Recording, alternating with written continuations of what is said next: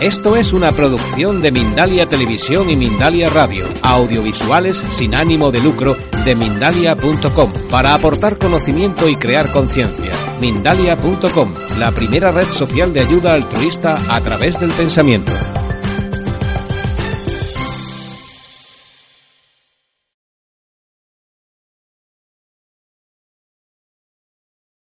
Y vemos casos donde el tema dinero, en donde otros perdieron ah, sus, sus propiedades o perdieron sus empresas y hoy aparece un- una persona que se dedica a jugar o otros que se dedican a, a compensar y hacer muchísimo dinero y asegurarse que lo van a tener. Por ejemplo, podría haber una persona que fuera bancaria, que trabajara en el banco, porque se asegura mantener el dinero de la familia y tenerlo controlado.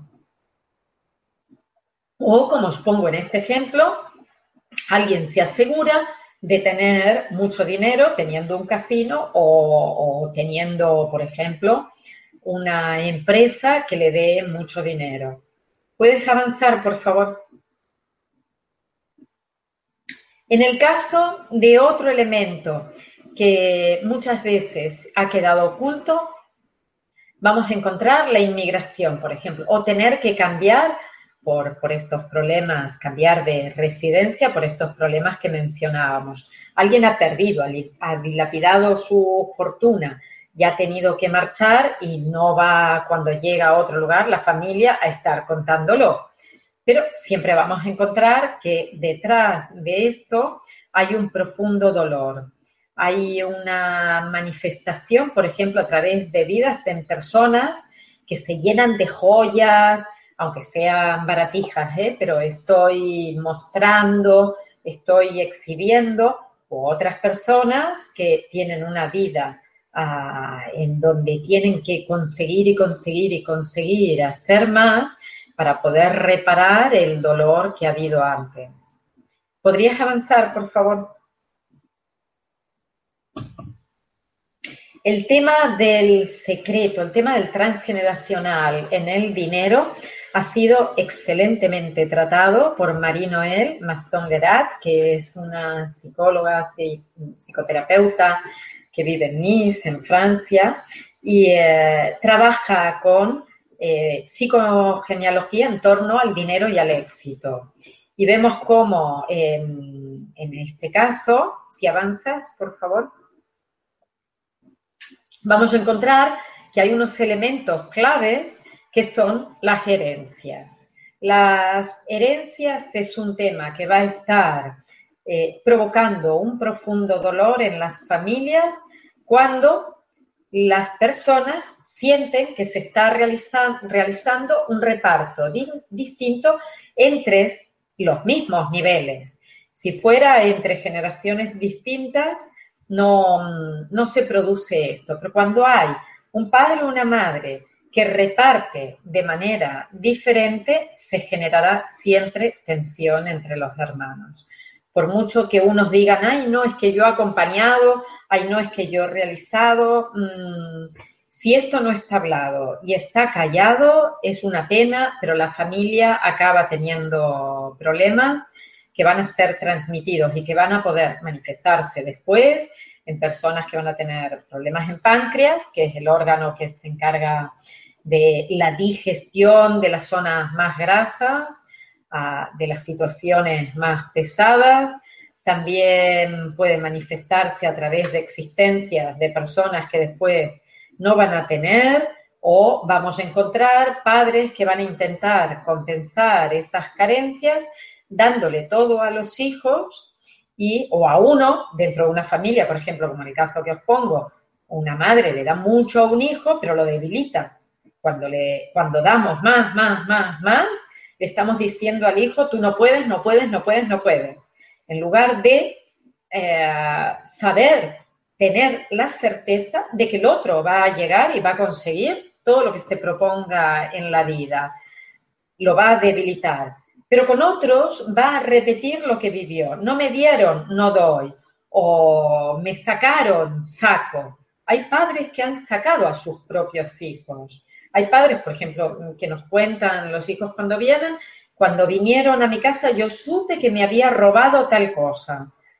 ¿Por qué hace esto? Porque tienen la sensación de que también a ellos les han robado, ya que en el fondo lo único que están haciendo es otra vez una repetición y generando de alguna forma herencias diferentes.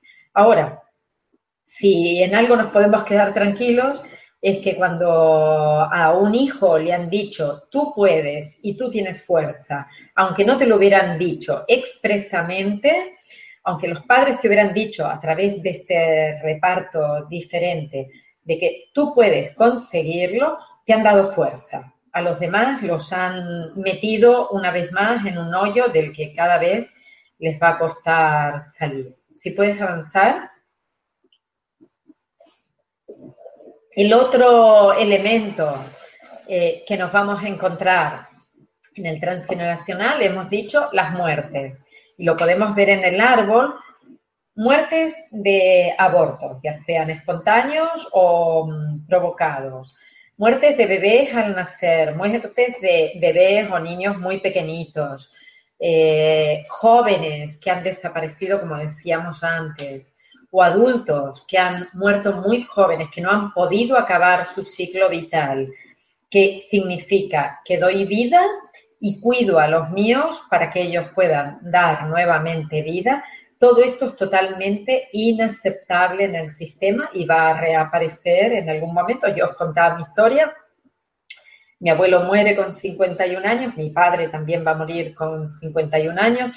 Yo ya los he pasado y de alguna forma ah, el sistema ha buscado que hubiera alguien que pudiera sostener esta historia, acabando y finalizando, haciendo el duelo inacabado. Y ahí es cuando os propongo, si encontráis a alguien en la familia que ha sido leal, porque lo somos, cuando llegamos a esta existencia vemos lo que hay por ahí y vamos a buscar mm, de forma inconsciente porque cuando somos niños no tenemos, no, no llegamos a razonar estas situaciones, pero de forma inconsciente vamos a repetir y aunque no nos hubieran contado nada, vamos a compensar todo lo que está escrito a nivel celular y vamos a querer regalarle al sistema algo eh, que, haremos en nuestra existencia. Eh, puedes avanzar, por eso os decía, podemos hacer algo con ese dolor. Ah, pueden haber personas, por ejemplo, que tienen infertilidad que observamos en el árbol que una bisabuela o una abuela o alguien en generaciones anteriores han muerto en el parto. Cuando esa persona graba en su inconsciente que parir es igual a morir, no va a producirlo. En su árbol va a haber una compensación para que ella no repita la misma historia a Anne Hanselin Schutzenberger, que escribió el libro Ay, mis ancestros, que fue muy, muy conocido, lo podéis encontrar en redes, lo podéis encontrar en cualquier librería, porque es un libro muy, un bestseller del tema transgeneracional. Decía, cuando llegamos a esta existencia nos encontramos con una patata caliente. ¿Y qué es lo que ha ocurrido? Que alguien ha tirado la patata y la tomamos en nuestras manos y es caliente. A ver qué es lo que yo hago con todo esto, cómo puedo gestionar esta historia de dolor. A veces lo puedo hacer a través del trabajo, a través de mis hobbies, a través de la pareja y ahí me puedo preguntar qué he buscado con cada una de las parejas, porque hemos compensado o desarrollado algo del árbol, siempre vamos a encontrar algún paralelismo. Y eh, también a través de los hijos que tenemos, a través de los regalos que estamos haciendo al árbol con nuestros hijos. O sea que hay infinidad de situaciones que podemos ver, tomar, aprender de ellas. ¿Puedes avanzar, por favor? Solo tenemos que ir a ver cuál es el guion que estamos repitiendo. Y como dice un escritor francés del siglo pasado, François Mauriac, la muerte no nos roba a los seres amados. Al contrario, nos, nos los guarda y nos los inmortaliza en el recuerdo. Solo tenemos que saber qué mensaje ha quedado guardado, porque queda de forma inmortal en nosotros hasta que podemos hacer qué, hasta que los podemos enterrar, definitivamente. Y para eso tenemos que hacer lo que nos ha contado Alejandro Jodorowsky, que es un acto psicomágico y poder dar fin o por finalizada una historia que ha quedado detenida en el tiempo. Y en cambio también nos dice François Mauriac, la vida sí que nos los roba muchas veces y definitivamente. ¿Cuándo? Cuando no sabemos vivir. Yo digo siempre una frase de Morris en eh, Martes con mi viejo profesor, que es, si supiéramos morir, sabríamos vivir. ¿Puedes avanzar, por favor?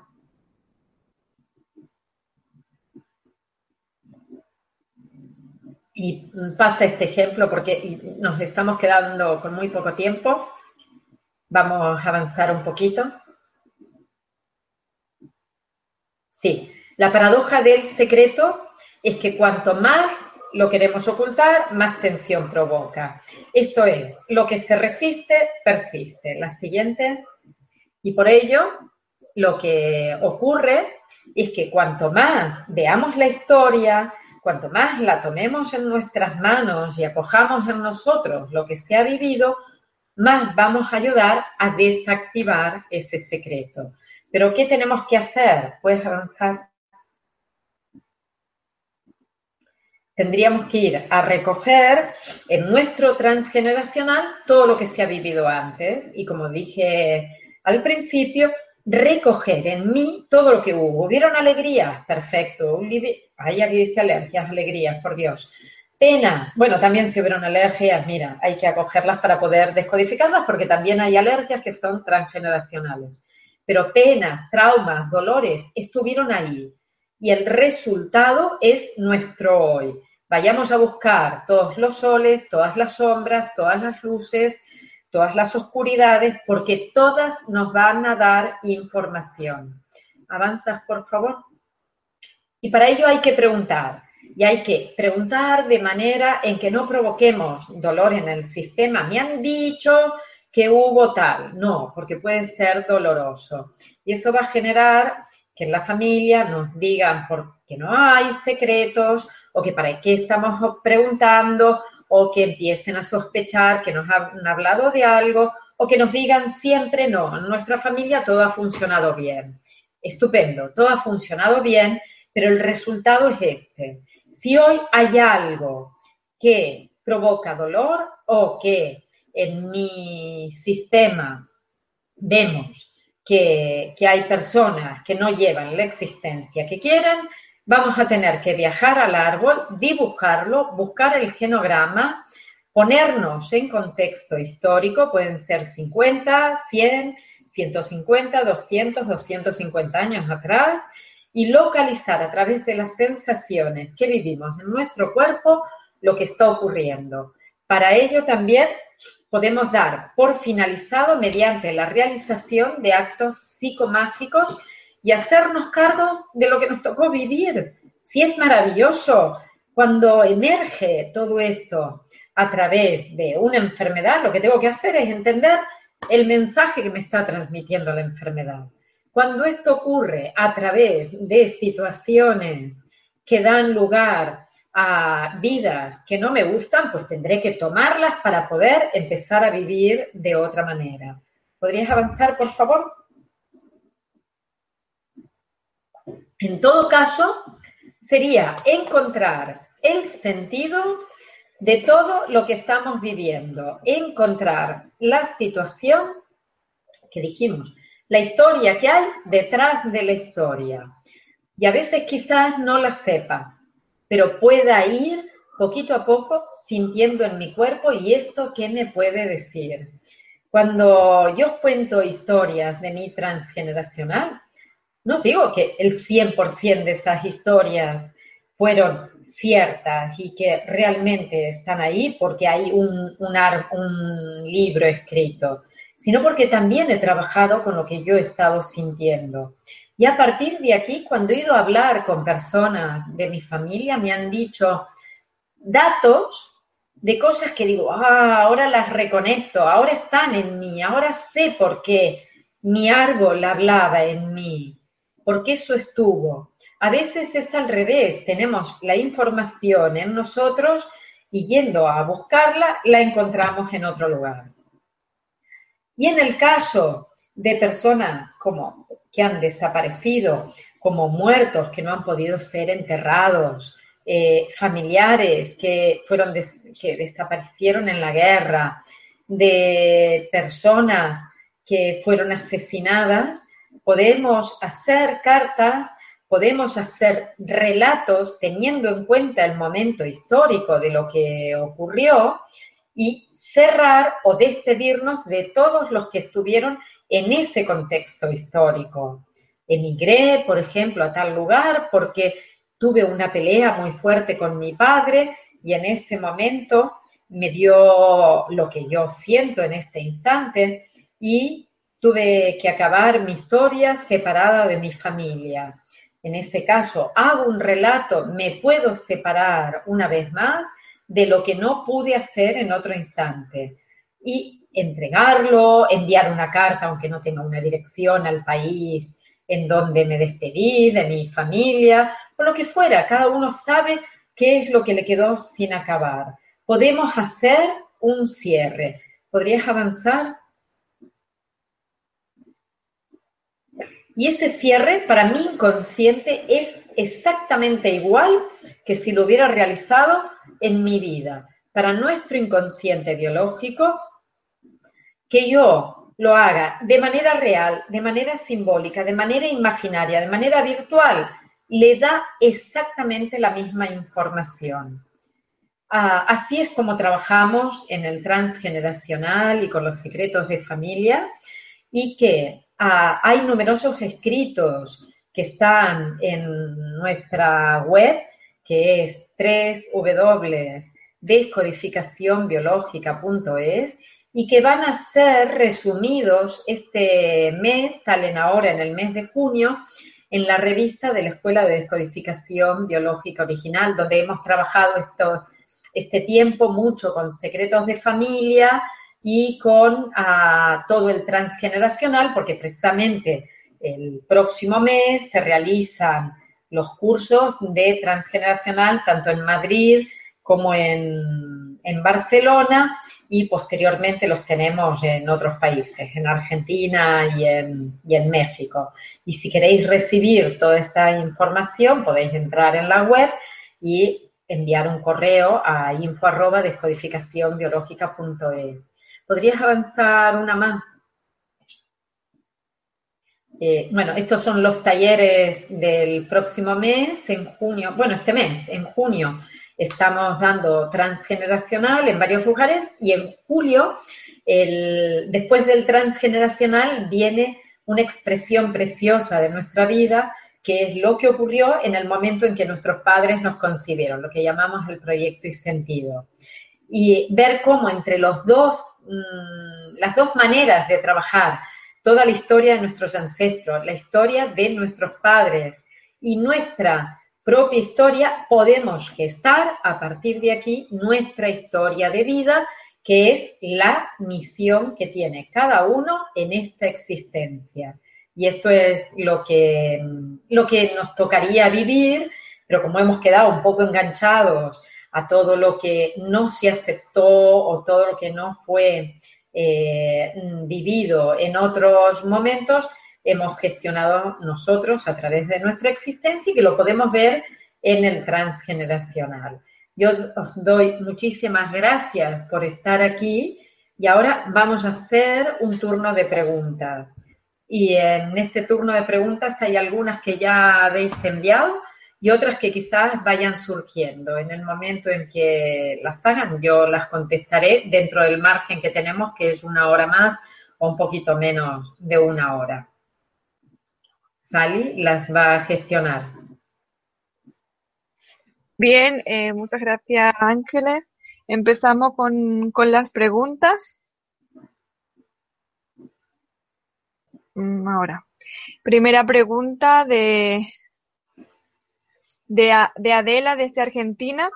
Pregunta, ¿qué pasa cuando no se tienen los datos de los ancestros ni se puede acceder, acceder a ellos? Soy una persona mayor y ya no vive ningún familiar a quien pudiera preguntar. Muchas gracias.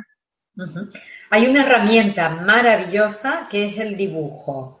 El dibujo, mm, cuando tú realizas el dibujo de tu árbol, rápidamente, eh, a presión, porque lo hacemos en un tiempo determinado, por ejemplo, en cinco minutos hacer cuatro generaciones, sale eh, de manera inconsciente una cantidad de información que luego en el relato vamos uniendo. O sea, cuando te acompaña un terapeuta que hace psicogenealogía o el trabajo con el transgeneracional, nosotros tenemos herramientas para poder abordar el trabajo del transgeneracional sin datos. Eh, y todo esto es porque sabemos escuchar las sensaciones corporales.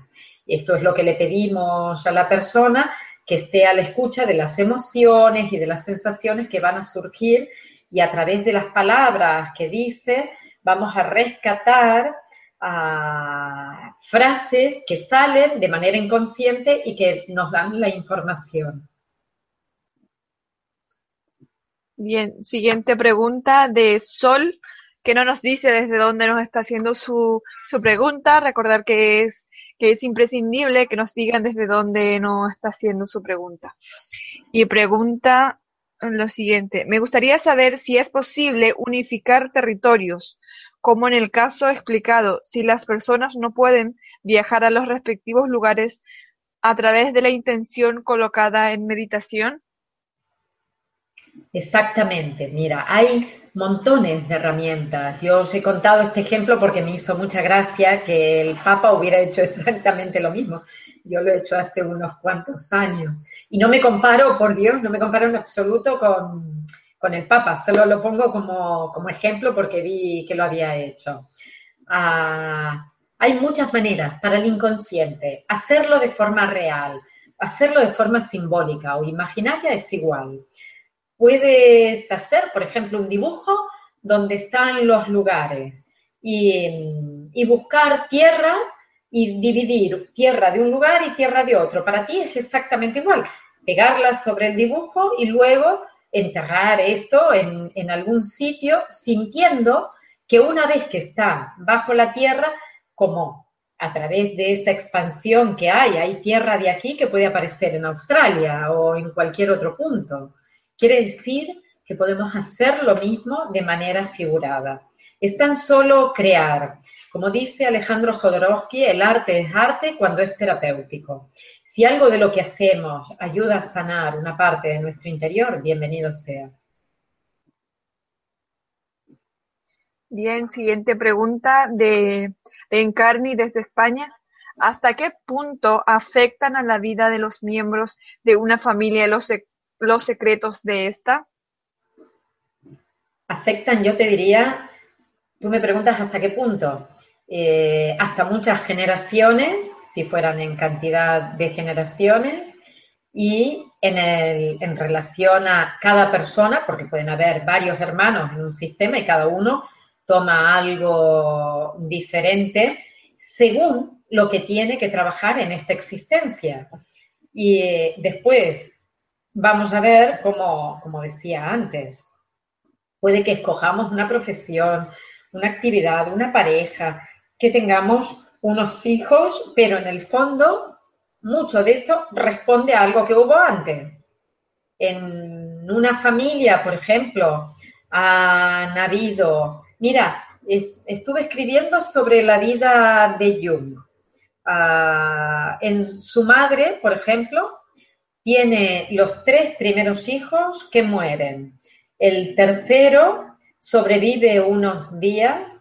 Eh, imaginar el dolor en una familia cuando hay tres niños que han muerto. Luego viene Carl Jung y después viene la hermana que se llama Gertrudis. Uh, Jung tiene, o Carl Jung, tiene cinco hijos. Quiere decir que está haciendo exactamente lo mismo. Tú me dirás, ¿hasta qué punto influye esto? ¿Es casualidad o es una reparación? o extraer los mismos hijos que no pudo tener mi madre y que los tenga como nietos. Bueno, cada uno tiene que buscar en su árbol toda la información que hay. Bien, siguiente. Eh, bueno, Sol nos está escribiendo en el chat y nos dice que es de Portugal. Bueno, seguimos. Eh, Elías, desde Colombia, pregunta, tengo una amiga que ha sufrido por lo menos dos episodios de depresión, ambos con hospitalización, eh, con hospitalización psiquiátrica, con pensamientos de suicidio. suicidio. ¿Podía relacionarse con el suicidio de sus dos abuelos maternos? Podría. Todo poner el título de debajo de transgeneracional y de descodificación biológica original, todo es posible, el subtítulo. Todo es posible. No depende de algo concreto, sino que depende de la manera de vivir de cada uno de nosotros. Por eso digo todo es posible.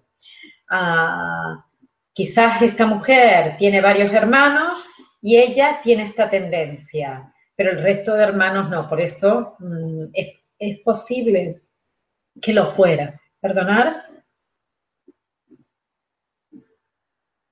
Ah, la depresión tiene que ver con un conflicto de territorio. Imaginar que los abuelos vivieron un conflicto de territorio y que por ese motivo llegaron al suicidio. Si ella tiene esta información, porque es que la tenemos en célula, nos llega a nivel genético, pero nos llega también a nivel epigenético. Imaginar que llega a esa situación porque tiene esta información y vive un conflicto de territorio, es posible que haga el mismo patrón, que tenga el mismo patrón. Pero siempre en transgeneracional se transmite la forma de vivir. Sí, la siguiente. Bien, seguimos. María Soledad, desde Chile, pregunta, eh, trabajo en, un hospital con niños con enfermedad renal crónica. Quisiera, que, quisiera pedirle desde que, eh, desde qué enfoque o qué me recomienda en lo energético y terapéutico para trabajar con ellos y ayudarle en su mejoría o al menos mejor calidad de vida. Mira, mm, perdona, ¿cómo es tu nombre? ¿Cómo has dicho, Sally? María Soledad desde Chile. Vale. Ah, María Soledad, si hay algo que se puede hacer con un enfermo renal es permitirle que esté acompañado. Cuando una persona tiene una patología renal, por ejemplo, de túbulos colectores renales, va a ser un edema. El edema y, eh, y la patología renal responde a un conflicto en el que la persona ha sentido soledad, abandono, miedo por su existencia y pérdida de referentes. Y todo esto, cuando alguien entra en un hospital, lo vive sí o sí, porque en algún momento mm, no encuentra los referentes del lugar en el que está. No es lo mismo estar en casa que estar en un hospital viendo cuatro paredes totalmente estériles. Ah, siente soledad porque hay muchos momentos en los que tiene que estar solo y los familiares no tienen permitido estar. Siente que les abandonan, aunque los familiares no lo hagan, pero es la sensación, es la vivencia, y en ese caso temen por su existencia. Por eso digo, si hay algo que se tendría que hacer con cualquier paciente hospitalizado, es dejarlo que estén al lado de ellos, sintiendo la compañía, sintiendo la presencia y cuando las personas están con ellos, que no estén con el teléfono, con el libro, eh, distraídos, que estén por las personas que están hospitalizadas, que estén por esos niños, que los toquen, que los acaricien, eso les da una información a nivel celular de yo estoy aquí, no estás solo, estás acompañado, eh, yo te doy la seguridad. Un niño tiene una gran inseguridad si no están los padres. Y esto a mí me parece triste cuando ocurre, por ejemplo, que están en terapia intensiva y se les puede ver cinco minutos al día, cinco minutos a la mañana, cinco minutos a la tarde, corriendo, escuchando la información, preocupados, no pueden estar 100% por la persona. Así como se ha visto que los niños que nacen prematuros o los niños bebés que tienen que estar en incubadora, que tienen problemas físicos, si están piel a piel con sus padres, con cualquiera de los dos, y los padres están haciendo de incubadora, los niños salen adelante y, pueden con mucha mayor rapidez sanarse y lo mismo ocurre con niños o con adultos, cuando otros están por ellos. La siguiente. Bien, seguimos. María desde España pregunta, ¿en qué puede repercutir el ocultar la adopción de un hijo? Me refiero a eh, tener un hijo adoptado y ocultárselo al propio hijo y a otras personas.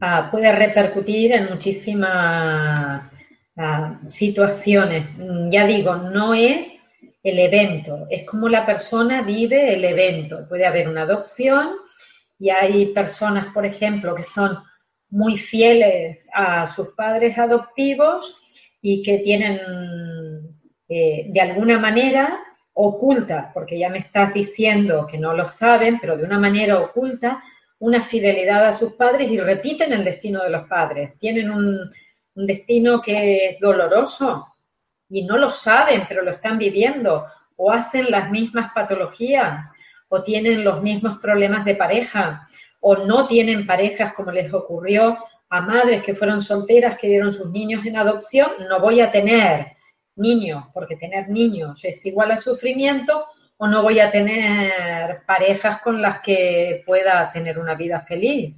En cada caso habrá que ver cuál es la repetición, pero si algo os puede ayudar es hablar con todos los familiares, hablar con todos y que no haya secretos que no haya secretos sobre las cosas que hemos estado hablando, que no haya secretos sobre niños que son adoptados y se ocultados, sobre abortos que han habido en la familia, sobre muertes que han sido dolorosas, sobre enfermedades que han habido en la familia, sobre problemas de dinero, sobre problemas de pérdidas, sobre problemas de migración, que se hable abiertamente de todo. Hoy podemos hablarlo, porque nada de todo eso que ocurrió, como decía, hace 50, 100, 150 años, podemos hacer nosotros para cambiarlo si es que no lo conocemos, si es que no lo podemos hablar y poder reconocerlo en nosotros y reconocer lo que nos afecta va a ayudar a las generaciones que vienen por delante, con lo cual tenemos una grandísima responsabilidad. Y ocultar algo, hoy en día se sabe, hay leyes que dicen que eh, los, los, hijos que han sido adoptados cuando llegan a los 18 años tienen el derecho de saber quiénes son sus padres biológicos. Se les va a hacer mucho, muchísimo bien si antes se lo hemos dicho. No esperar a los 18 años. La siguiente. Rosa desde México pregunta, cuando salen a la luz los secretos del clan, ¿hay que divulgar a las nuevas generaciones? A todos, las viejas, los de tu misma generación y las generaciones que vengan por, por debajo. Es muy importante vaciar los secretos, porque cada secreto, si recordáis como puse al principio, es una herida del sistema y esa herida genera una fracción, genera una rotura interior en la persona. Poder conocerlo va a ayudar a sanar en, muchos y muchas veces no nos damos ni cuenta del trabajo que hemos hecho. O sea, sanar un secreto lleva a sanar vidas en el árbol. La siguiente. Aide de Prieto desde Colombia. El método, de, el método de sanación intergeneracional comenzaría entonces con la decodificación celular. Mm si me especificas un poco más la pregunta, el método de, eh, trabajo se denomina transgeneracional, no intergeneracional. El trans supone la realización ah, de una vida en otra vida de alguien que yo no he conocido. Lo intergeneracional es en mi propia generación. Y esto es diferente. Eso es biográfico. En el transgeneracional trabajamos con las vidas de las personas que no hemos conocido. Supongo que es esta la pregunta que... bueno, pero si la aclaras a lo mejor, a lo mejor es que vamos, eh, vamos a pasar a la siguiente y a ver si hay de no, no sí, que no, que nos vuelva a decir algo. Bueno, entonces pasamos siguiente. Elena desde España. En relación a una mutación genética que, que genera cáncer, ¿cómo lo puedo trabajar si somos varios los familiares aquejados, pero solo dos deseamos trabajarlo? ¿Lograríamos que, que no separara a las siguientes generaciones? Mira, mm, cada patología, en descodificación biológica lo que miramos es que si hay un síntoma, hubo una manera de vivir esa situación específicamente. Por ejemplo, si hay un cáncer de páncreas, hubo una situación en donde la persona vivió que era dejado de lado, que le sacaban algo que le pertenecía, que tenían algo muy graso por digerir. Si hay un cáncer de colon es porque hubo una vivencia de algo muy guarro, muy feo, una porquería que quiero eliminar rápido. Si el cáncer, por ejemplo, es de tiroides, lo que quiero es, tengo que conseguir mucha eficiencia y eficacia en algo que no estoy obteniendo. Y así suma y sigue. Cada parte del cuerpo tiene una representación y una forma de vivir. Ah, si en, tu familia hay muchas personas que tienen la misma patología, lo que ocurre es que se ha transferido la manera de vivir. Y al tener la misma forma de vivir, van a realizar la misma enfermedad. Esto pasa, por ejemplo, en personas en donde varios en una misma familia tienen diabetes o tienen, ah, todos son migrañosos. No es que todos tengan el gen para tener la migraña. El gen es lo que nos dicen en la medicina alopática. Nosotros hablamos de formas de vivir. Y eso es lo que hace que dé como resultado una determinada patología. La siguiente. Bien, eh, nos ha vuelto a, escribir Aide y nos dice, eh, perdón, me refiero a la transgeneracional y la descodificación celular. Vale, lo que hacemos es ir a um, buscar esa información, ya digo, si no tengo datos, a buscar a través de un dibujo. Y con ese dibujo lo que ocurre en, en el cuerpo. Y a partir de aquí realizar el camino inverso, que es ir a buscar en qué momento ocurrió, esto, esta información te la da y descodificas, descodificas la forma de haber sido vivido y por eso hay una descarga a nivel celular. Esto es todo un trabajo que hacemos para poder llegar a ello con estos pasos y nosotros los terapeutas lo que hacemos es acompañar poquito a poco para que la persona vaya reconectando con esa historia. Bien, seguimos. Jimena desde México. Eh, me gustaría preguntarle a Ángelas qué puede decirme desde la biodescodificación referente al glaucoma agudo en el ojo izquierdo, qué tipos de emociones estarían en conflicto para provocarlo. Bueno, me gustaría decir, no lo he dicho antes, no me quiero convertir en un diccionario repitiendo patologías, porque se trata de que hagáis preguntas sobre lo que hemos estado trabajando en esta conferencia. Ahora sí, puedo decir lo del glaucoma, pero después reformular las preguntas para que puedan servir a todo el mundo. Ah, no todos van a contactar con personas que tienen glaucoma, ni todos tienen glaucoma, eh, ni en su familia ha ocurrido.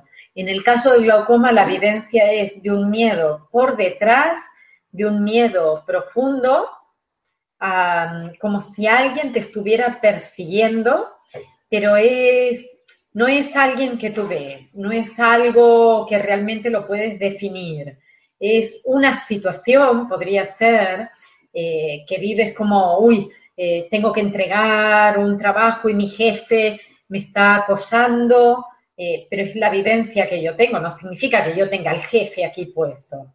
Por eso digo, es algo que está ocurriendo por detrás, siempre es en la zona de la retina. Y cuando me toco aquí es porque tenemos el foco de Hammer en la parte posterior occipital. Y cuando la persona sufre la tensión o el conflicto de me persiguen por detrás y además tengo que, mm, encontrar un resultado, una respuesta muy, muy rápida, puede aparecer este síntoma. Bien, eh, siguiente pregunta de Carolina desde Colombia. ¿La sanación comienza con el cierre o, reconocimiento del evento secreto de la neurosis o las creencias? La sanación comienza cuando yo puedo reconectar físicamente, físicamente, ¿eh? con las sensaciones corporales. Mira, os propongo que hagáis un ejercicio para revivir un poquito qué es lo que os digo. Si ahora reconectan, piensan en un evento muy bonito que hubiera ocurrido, da igual en vuestra vida, en algún instante. Cierran los ojos, reviven la misma situación que os provocó mucha alegría, mucho bienestar, que es muy agradable. Y ahora observad lo que está pasando en el cuerpo. Y que cada uno observe una, dos, tres sensaciones. Y luego las puede amplificar esas sensaciones, las puede vivir.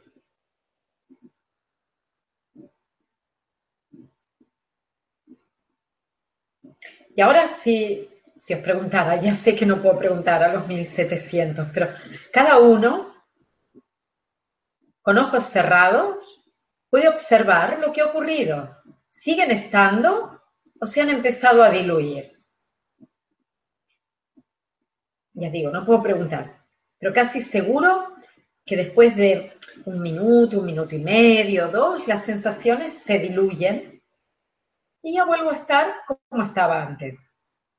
Si yo ahora hiciera esto, que no lo voy a hacer porque me encanta que os quedéis con algo que os parece y os da la sensación de bienestar, pero si ahora digo abrir los ojos y pensar en algo que fue desagradable, va a ocurrir lo mismo. Y esto es lo que va a pasar. Vamos a reconectar con una serie de sensaciones corporales. Y a partir de aquí, después de un tiempo que las vivimos, que no son dos horas, no son tres días, es un instante. Y en ese instante hemos agotado los neurotransmisores y hormonas que estuvieron presentes en el momento del shock. Y llámale al shock de hace 50, 100 años o del tiempo que sea, porque vamos a reconectar igual. ¿Ok? Podemos hacer la siguiente. Bien, Loli desde España pregunta, me gustaría saber si es cierto que las personas que nacen por cesárea son más desvalidas y necesitan mucho apoyo a lo largo de su vida. Ah, yo te diría, Loli, no es por sentirse más desvalida. Vuelvo a decir, no es el evento, no es nacer por cesárea, sino la manera en que se puede vivir el nacer por cesárea.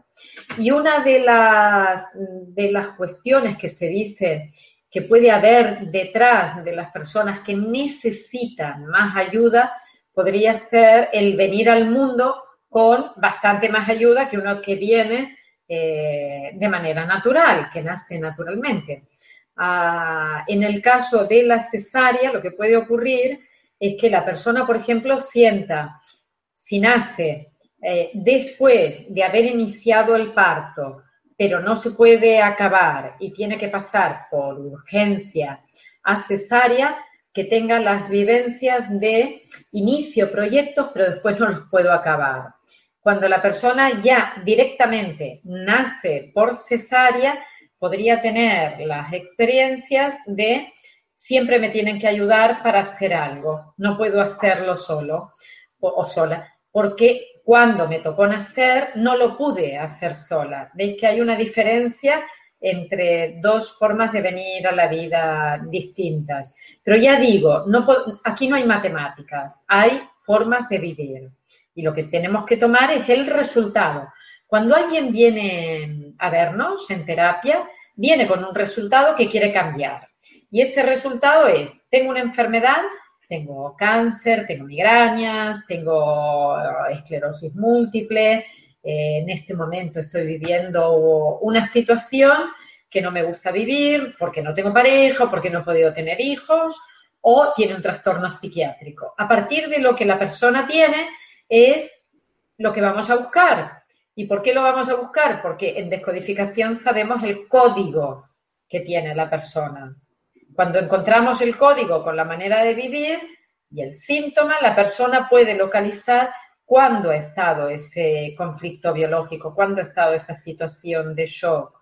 Y si no está en su vida, es posible que hubiera estado hacia atrás. Y es esto lo que vamos a ir a buscar una y otra vez. La siguiente. Siguiente, Olga desde Colombia. Pregunta, mi abuela paterna abandonó a mi papá y a mis tíos. Mi mamá también nos dejó y ahora la esposa de mi hermano le, dejó con los hijos. ¿Cómo se puede parar esta situación tan repetitiva? Primero bendiciendo que lo que hubo, hubo y el resultado es que estáis vivos. A pesar del abandono, la gente está viva. O sea, de alguna forma lo que ocurre es que el sistema acusa con una palabra, porque tú lo has dicho, o, a través de la pregunta, abandonó. ¿Qué significa abandonó? Es no le dio seguridad, no le dio protección, ah, los dejó en un lugar y fueron criados por otras personas. Quizás juzgamos la historia, pero habría que ver que de resultas de toda esta historia, los que viven están aquí. Y seguramente tienes unos sobrinos maravillosos y estupendos que han sido criados de la mejor manera posible, pero mm, es importante primero no poner juicios, os decía antes, no criticar lo que ha ocurrido, buscar la información en el árbol, hacer el trabajo de sanar el dolor que hubo en la primera generación que lo vivió y en todas las repeticiones que hubieron después, y a partir de aquí lo que se puede hacer es un acto psicomágico, como mencionábamos antes, para que ya no tenga que seguir ocurriendo esta repetición. Repetir es poco creativo, repetir es muy aburrido. Por eso a veces se repiten historias que si se hubieran sanado en otro instante no las estaríamos ahora poniendo en evidencia. La siguiente. Muy bien, Ángeles. Eh, última pregunta, ¿vale? Eh, Paz González desde Canarias, España. Aborto y los hijos posteriores, ¿qué sucede? ¿Y si el aborto es gemelar? El, vale.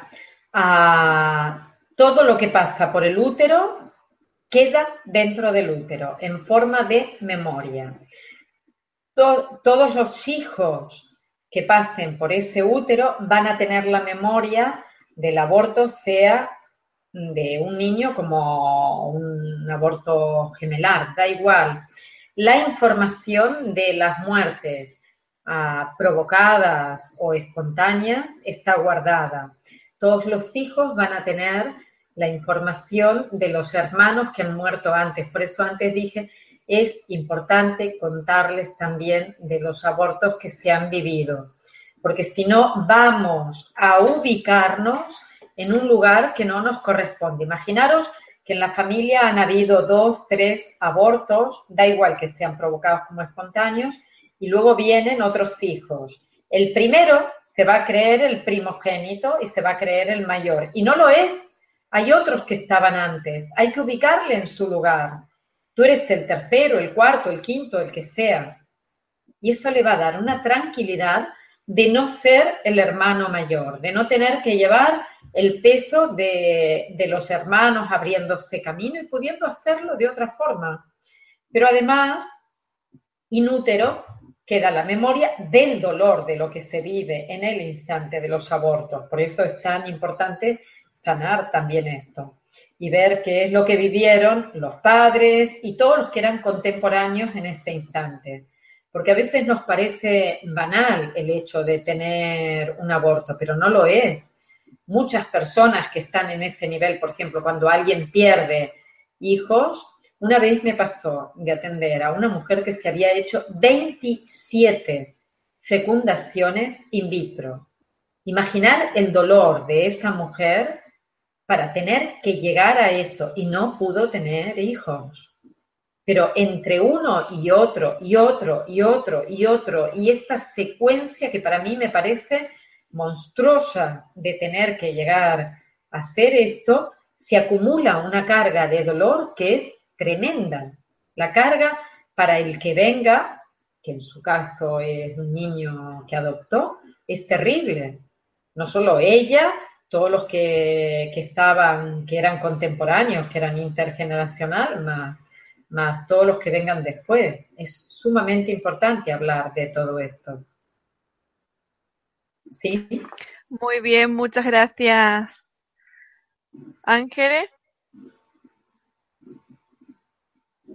Eh, agradecemos sinceramente a, Ángeles Walder esta información que ha compartido con nosotros y a todos vuestra importante participación. Son miles de personas las que hemos tenido hoy en Mindalia en directo desde muchos países como por ejemplo República Dominicana, Argentina, Portugal, Chile, Colombia, México, Estados Unidos, Panamá.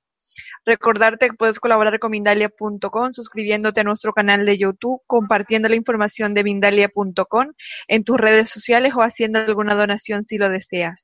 Entrando en Mindaliatelevisión.com en la sección de conferencias en directo, puedes ver toda la programación de las próximas conferencias, así como miles de vídeos ya disponibles. Recordar también que esta conferencia podrá verse repetida de nuevo en Mindaliatelevisión.com para que puedas repasar conceptos y compartir su información si lo deseas.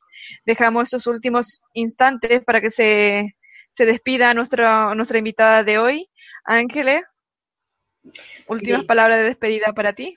Muchísimas gracias, Sally, por acompañarnos, a Mindalia por el trabajo maravilloso que está realizando, a todos vosotros por haberme acompañado hoy y, y si lo podéis compartir, estaré también enormemente agradecida yo creo que todos tenemos la responsabilidad de sanarnos nosotros, porque eso ayuda a que se sane el árbol y sobre todo que las generaciones futuras y el mundo, el mundo que estamos viviendo ahora y el mundo que vamos a dejar a los que vienen después de nosotros será muchísimo mejor. Un abrazo muy grande y hasta pronto. Otro para ti, de nuevo muchas gracias. Y a todos de nuevo muchas gracias y hasta la próxima conferencia de Mindalia en directo.